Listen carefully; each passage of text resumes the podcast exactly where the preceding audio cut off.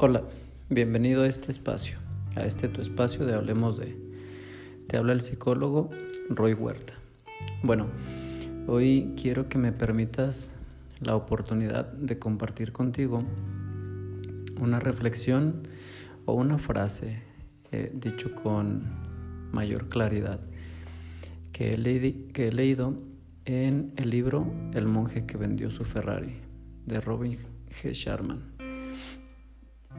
Em, como ya he comentado en capítulos anteriores, he retomado este libro, lo había leído hace algunos años, sin embargo me parece que por su riqueza de contenido, su exposición de ideas, eh, me fue imperiosamente necesario retomarlo.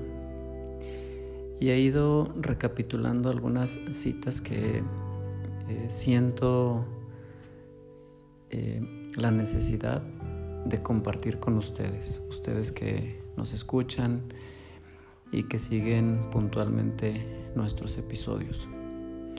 Esta frase es, cuando estamos llenos de ideas propias, es complicado tener ideas frescas y nuevas.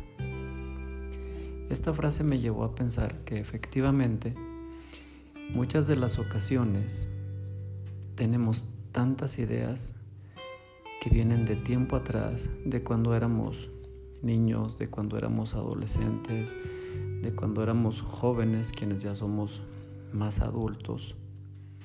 Y estas ideas con respecto a la vida, a la convivencia, al estar en la vida, nos impiden de repente o de momento dar cabida a ideas nuevas. ¿Quién no recuerda quizá algún sabor que de niño no le gustaba y no se ha dado la oportunidad, por ejemplo, de volver a probar ese sabor? Tal vez ahora de adolescente, de joven, de adulto, ese sabor ya le sea distinto y le sea placentero a su paladar.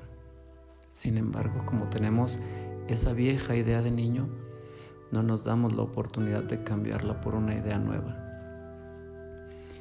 ¿Cuántas veces las personas nos comentan, nos dicen, nos sugieren alguna idea distinta a la que nosotros tenemos con respecto algún tema o alguna situación de la vida y también nos cuesta trabajo cambiar nuestras ideas. Nos cuesta trabajo aceptar tal vez que nuestras ideas propias pueden ser reemplazadas quizá por unas ideas más frescas. Yo no quiero decir por ideas de otros.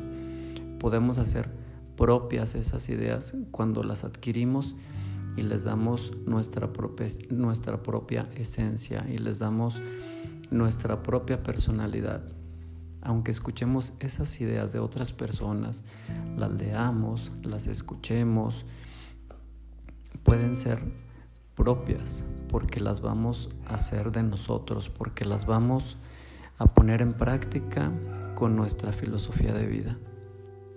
Me gustaría invitarte a que al final de este año hagamos un repaso, hagas un repaso de cómo eh, nuestras ideas pueden ser frescas, pueden ser nuevas, pueden reemplazar ideas propias que vienen de tiempo atrás y que no nos permiten tal vez eh, vivir con toda la plenitud. Gracias por escucharnos.